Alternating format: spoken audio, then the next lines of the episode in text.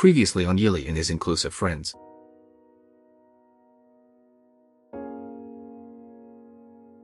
书籍它其实就是另外一种形式的电影，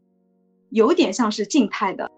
你可以个人主观的去选择，哎，我想进入到哪个篇章。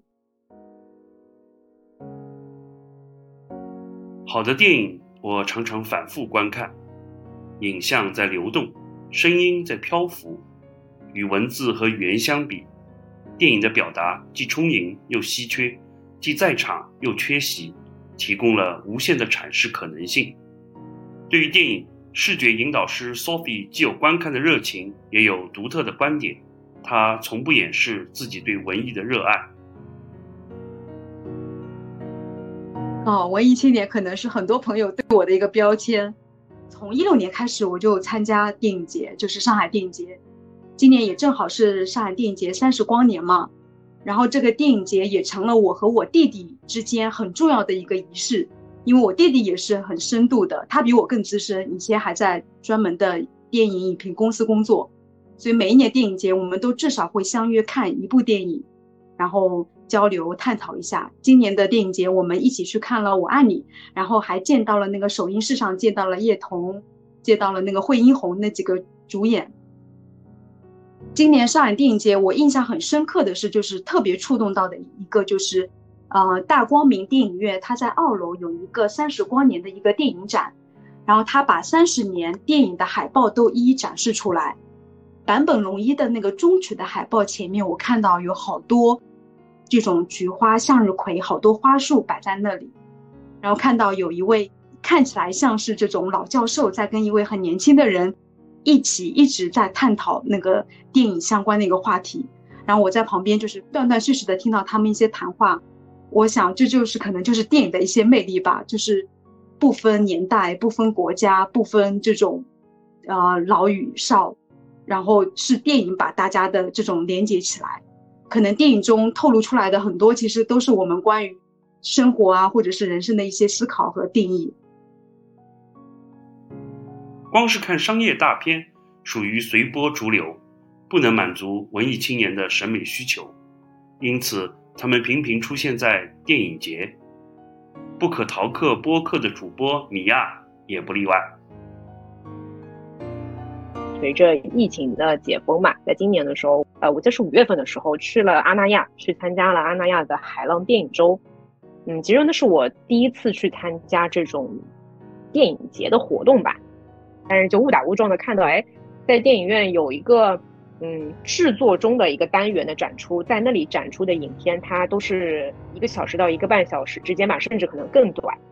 呃是没有制作完成的，或者是说它还没有经过呃二次的剪辑的一些影片，然后就也不需要买票，你就直接走进去可以直接看，然后我就看了几部这种呃短片，就它相对于在院线展映的影片呢。呃，肯定这个叙事它不是那么成熟，就也不知道它要表达什么。但是这个观影的过程呢，就跟我平常去电影院看一些特别呃火爆的电影，比如说像漫威、DC 的这一些超级英雄的大片，那种观感是非常的不一样的。这个创作者他是在自我表达，他没有想要很明白的告诉你这个故事到底啊在讲一个什么故事，他要传达一个什么思想。但这种观影的体验对我来说挺新奇的。在那个呃七八月的时候，上海不是有那个上海国际电影节嘛？我就也去，票非常难抢，就抢票去看了一些经典的影片，也去看了同样的就是没有公开上映过的一些电影。去任何一个电影节的话，我会特别想要去看到那些没有公映过的电影，就像开盲盒一样。呃，这个电影院里面其实你不知道会放什么电影，它可能就是一些短片，提前是不知道好坏的。就这种开盲盒的惊喜感，我觉得特别的有意思。而我也在计划说，等十月份的时候吧，如果能够抢到票的话，我打算去一下平遥国际影展。嗯，一方面是惊奇的体验，另外一方面也是，嗯，怎么说，就是一颗伪文艺青年的心吧，就想要看一些可能鉴赏方面会会有更高门槛的一些影片，就一些常规的叙事叙事，好像现在已经不太能够满足我。就是一开始看这个影片的开头，我就能猜到它后面会发生什么故事。这种电影就会让我觉得挺无聊。现在疫情结束了以后，能够走到电影院里面，不被消息、不被什么手机、没有什么弹幕的呃这种打扰之下，安安静静的看完那一整场的电影，我觉得这个对我来说也是一种放松。其实我嗯不能算是一个资深的电影爱好者，只能算是一个非常非常业余的一个爱好者吧。因为我觉得我并不是一个专业的人，而我并没有像呃在豆瓣上面大家能看到那种影评截一长段各种分析的，我其实做不到那种。我单纯就是一个感受，我喜欢做这件事情，那我就去做它。但我可能哎没有呃深刻的或者那么专业的一些呃文学鉴赏能力吧，就单纯只是喜欢做这件事情。电影在观看之外。还有其他的欣赏方式吗？在娱乐消遣之外，电影是否可以成为阐释和研究的对象？在这一集的播客里，我会围绕文艺生活主题与朋友们交流探讨。我想努力去展现，在当前的单一价值观的效率社会之中，文艺青年仍然有栖居的空间。钟平是广州人，长期从事销售工作。他是货真价实的雅皮士，在文艺各领域都有深入的认知和见解。对于电影，钟平尤其擅长对导演意图、创作观念和表现手法综合分析，给出的结论往往是恰当而精彩的。评价是欣赏电影的另一种方式。因为你走进一个电影院去看一个电影的时候，其实你现就像是拆一个盲盒的，在拆这个盲盒的时候，你会有更多的一个乐趣。你也不知道他最终出来表达是怎么样子，他是不是你想要的？除非你非常熟悉这个导演的风格，他的片子你已经看了好几部了，你也知道他大概的风格是你自己喜欢的。哎，那我 follow 他。电影导演很多了，那我自己个人在可能早年的时候。那种大色块，张艺谋的那种非常极致的表达，极致的这种烘托，会更加吸引自己。那可能那时候年少轻狂吧。现在这个年纪，可能会更多喜欢一些相对克制一点的。古人说，那可能大音希声，大象无形。那在某一个画面里面，可能更多的想象空间，那可能对于自己来说，会有更更好的一个观感跟表达。就从小受这个社会主义教育的，都会喜欢看宏大叙事，彩旗飘扬，国民群情振奋。那现在慢慢慢会更喜欢看一些小切口的一些小故事。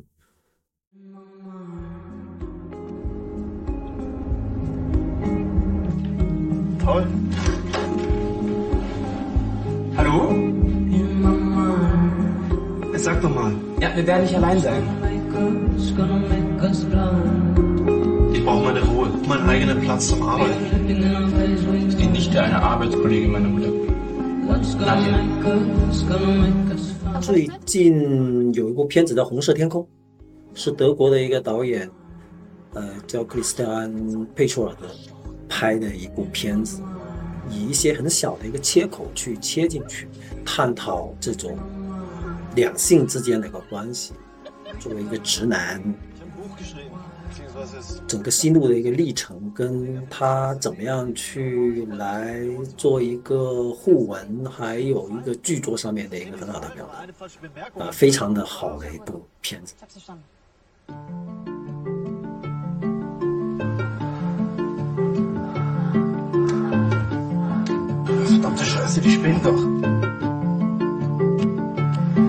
Nadias Stecher ist Bademeister. Echt jetzt? Ich mir, dass der der letzte Nacht bei ihr war.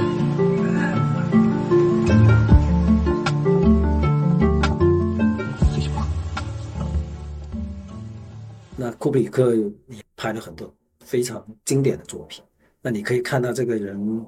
他从他早年他拍战争、拍历史，甚至更宏大的话题，我要。人类要冲出地球去太空，去来寻找自己从什么地方来，我要到什么地方去。一个宏大命题，在他晚年最后的一部片子里拍了一部大开眼界，也是说到中产阶级家庭一个中年的一个男人，他内心最隐秘跟最深刻的这些欲望是怎么样子？剖析一个人里面真正那个内心，跟他在家庭跟社会之间的一个关系，那我觉得这个这个事情很很有意思。那可能也跟自己年纪到一定的程度，那很多一些时候可能从外面一个很大的一个点要回归到自己的一个内心，这个还是有一个这样的互文的表达。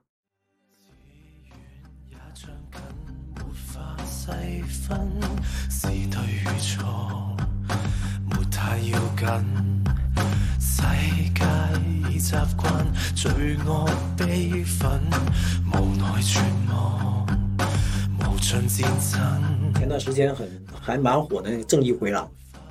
其实我们一直在说嘛香港电影可能已经是没有过去了那个黄金的时代其实这两年的香港电影其实出了很多还是蛮好的作品。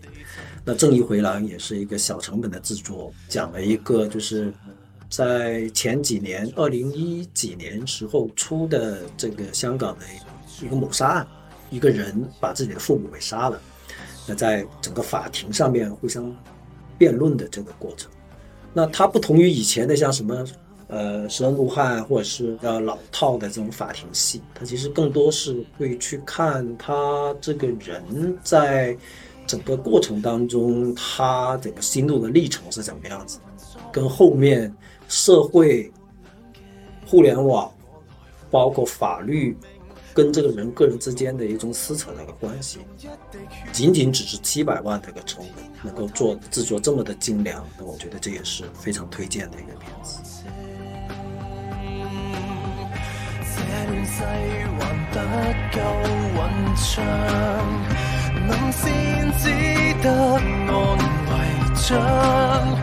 最后有谁可以结束生命狂想？如果有机会和中平聊聊看过的电影，我是绝不会放过的。举凡主题、风格、结构、文本、演员选择、表演方式等等，都可以成为讨论的内容。往往在不知不觉之间，愉快的时光就过去了。当我们达成共识的时候，更是有酣畅淋漓的感受。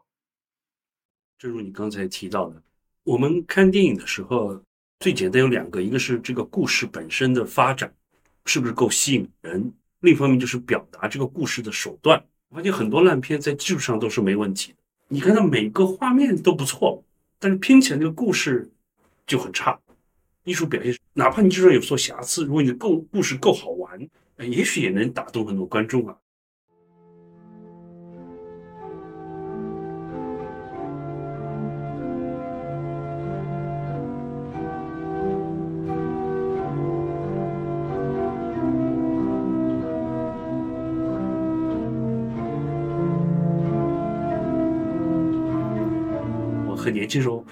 出于一种文青的虚荣心啊，去看一个很难看的法国新浪潮电影，叫《去年在安巴拉马里安巴德》，对吧？啊，当然看不懂啊。呃，到了五十岁，买了本书，是一个教授写的，专门分析这个电影，一个一个分镜头分析，这才明白背后有很多东西。这个就发现，这又是走进那个极致，他就完全是玩技术，对吧？你发现那个那个故事又被解构掉，又不太重要啊。这个方面我就想到毕赣那个电影。呃，路边野餐，野餐当中那个长镜头，对吧？对，我觉得对大部分的电影和大部分的电影观众来说，可能在故事的有趣性和技术的一种完整性上，还是要能兼顾。其实，在我们整个人生当中，同样一个小说，同样一部电影，可能在我们人生阶段不同的时候看，可能会有不同的感受。那三十岁你看去年在马拉隆巴德，跟五十岁看也会不一样。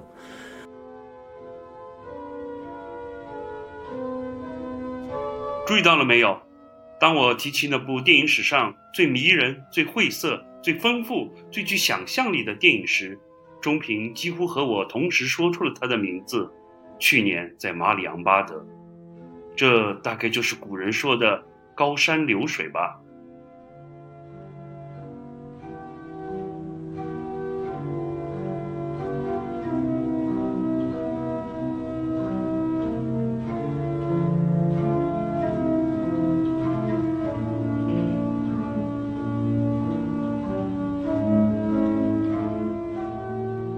老师在这上面，就是你自己会对自己有要求，你会不停的去来探究这背后发生了些什么，什么样才是会有更好的一个东西。这几年毕赣没有出什么没什么新的片子了，反而现在有很多新冒出来的一些年轻的导演，特别是 First 影展在兰州那边就是成功举办过很多届以后，从那里出来了很多很多这样的，那整个市场会对这些新导演会越来越包容。或者是给他们一个相应的空间，其实很有趣的一个现象就是，现在的这些年轻导演，有一些现在他们都不是科班出身，但他们都拍的很好的，呃，孤注一掷，嗯，还有就是消失的他，两部爆款啊，整个故事上面或者是在观众的整个容易切入上面都是非常鲜明的这样的一个电影。那陈思诚还有申奥就是两部电影的。导演，你就会明显看到他跟他背后的团队，包括这边公司，他怎么样去根据现在普罗大众的一个审美，用抖音化的这样的一个表达方式去来制作影。当然，他在商业上面非常非常成功。当今的整个商业社会上面，其实电影导演怎么样去妥协，作者表达跟商业的这个利益当中，你怎么样做一个结合？里面是不是有一个可以缓冲的地方？这是一个真的是一个比较好玩的话题，或者是有的话题吧。嗯，在我有一种感受叫融会贯通，就是中外的很多种电影啊，在一些不相干地方能不能找到一些啊交叉点？最近看了一个中国老片叫《英雄虎胆》嘛，王丹凤演个女特务，然后于洋饰演一个正面的我们的侦察英雄，然后里面有段跳舞的戏。啊，就是他们要去测试一下，说这个人会不会是解放军派来的奸细，他们就让阿兰去跟他要跳伦巴。然后我看那个电影场面时候，我突然想，哎，这不就是那个低俗小说《Pop Fiction》那个场景吗？乌玛·瑟曼去挑逗那个 John Trout 演的这两个情景，你想是一样的，就是一个女的要去挑战一个男的，然后就用一种比较诱惑性的挑逗性的舞蹈姿势，两个男的也都一样，都是接受这个挑战，然后就形成一个非常美的画面啊。完全不一样的体制，完全不一样的一个电影导演想要表现这种男女之间的性别张力的时候，他们都选用了舞蹈场景来做一个载体。你看一个电影不会得到乐趣，只有把两个电影好像不相干的放在一起看，才会有那种。嗯，好的电影评判这个东西那个标准就是其实很简单嘛，你就看这个主角他是不是非黑即白。更多的一个好跟不好之间，那有没有一丝这个从人性本性上面出来的一些东西？那是不是有个徘徊？他有个冲动，他有个坚定的信念，还是说他就是一门心思，我就是要我就是要完成任务，然后万死不辞？这也是一个挺有趣的一个话题。看电影呢，其实。它有很多个层面啊，你很简单的把它作为一个两小时休闲活动，对，也是一件事情。是的，你把它变成一个自己的一种智力投入，从当中期望得到一些审美上的，呃，不说升华吧，起码是愉悦的感受，也是另一个层次啊。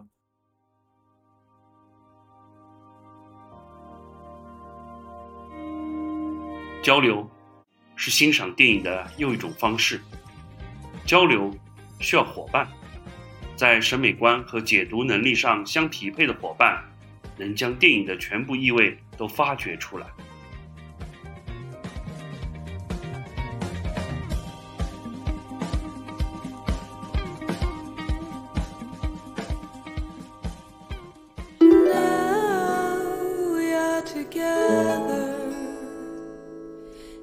爱在日出之前，那个三部曲，徐老师也很喜欢吗？在法国埃菲尔铁塔前面经历了比那里面可能还更浪漫的一个场景，发生在自己身上，在欧洲发生了三四段，就是可能比《爱在三部曲》还更浪漫的一些场景。但是呢，嗯，它没有真正的后续啊，很遗憾，只是这种邂逅，所以感觉比电影还要更电影，所以完全彻底理解了艺术源于生活。啊，我们去了。一位德国教授的家里，八个同学一起去他家里住了一个礼拜。我看到了一个很好的这种爱情的影子，就是在这一对夫妇身上，以及他们这种珍藏人生的一些方式、工作以及在世界各处旅行的一些经历。所以我感觉就是很多三观其实当时都在被这些经历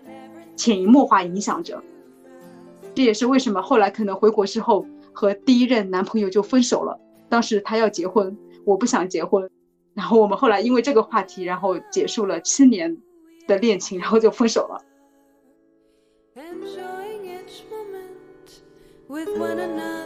Sophie 在欧洲旅行的故事，让我想起了那句“一见杨过误终身”。对虚构作品的着迷，蔓延到了现实生活，俗语称为“入戏太深”，常常在文艺青年身上发生。这也可以是欣赏电影的一种方式。当然，大部分人不见得受电影影响来做出人生决定，也许只是购买些周边的文创产品而已。或者像米娅一样，去电影主题乐园。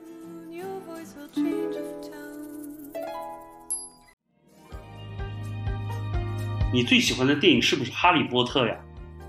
呃，小时候是的，小时候是的，现在我不好说，因为真的过去很多年了。因为我在你朋友圈中至少看到两次你去那个环球影城打扮成哈利波特了嘛。去环球影城，这个大家都会穿成那样子。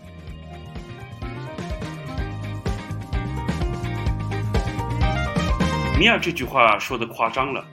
我的朋友 Steven 几乎天天去环球度假区，他从未打扮成哈利波特。你没猜错，Steven 就在那里工作。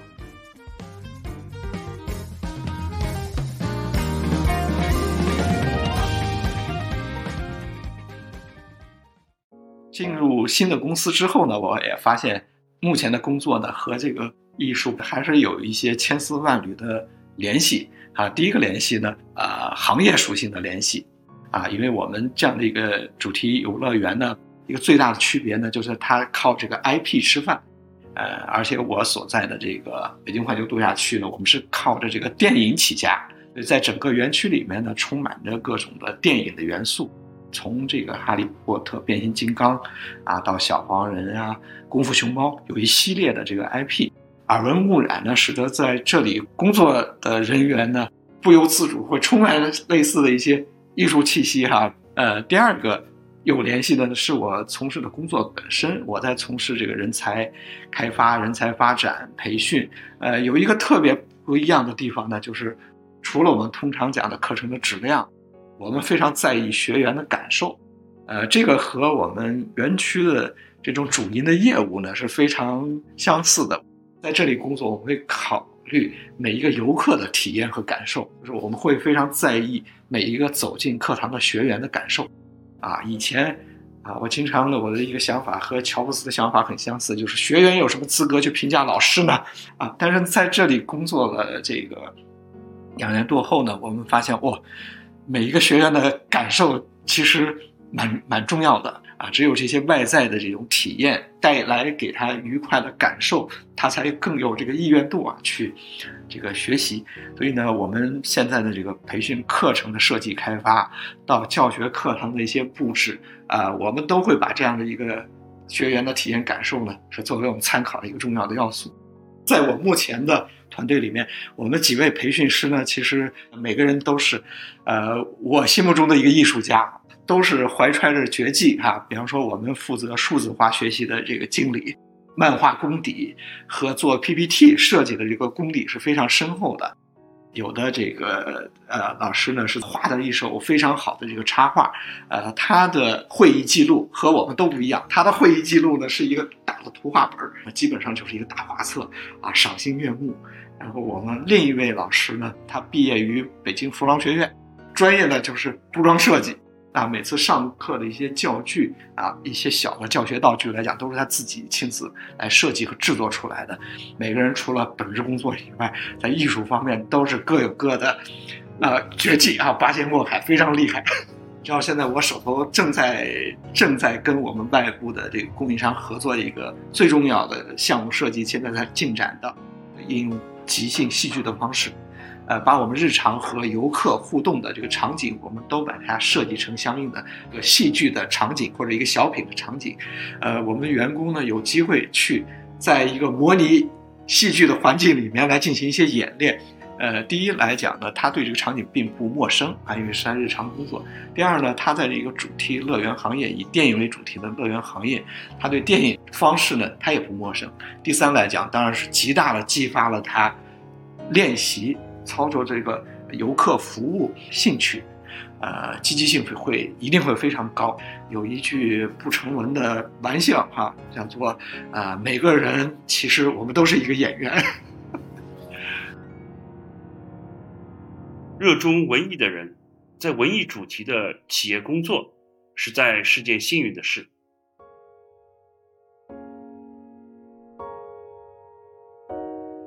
Steven 不只懂得音乐和电影，对美术也有很高的鉴赏能力。下一集中，我和他以及其他朋友来聊聊去博物馆看什么。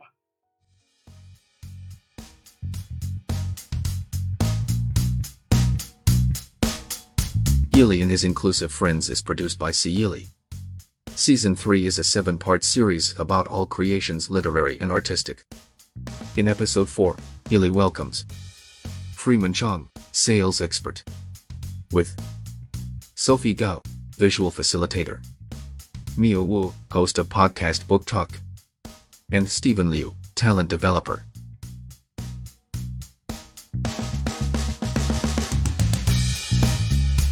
Theme music, Violet in a Dream, is composed by Terry Kin. Songs Whose Life to Live, by Kaho Hung. The Dancent, by Francis Serig. An Ocean Apart, by Julie Delpy.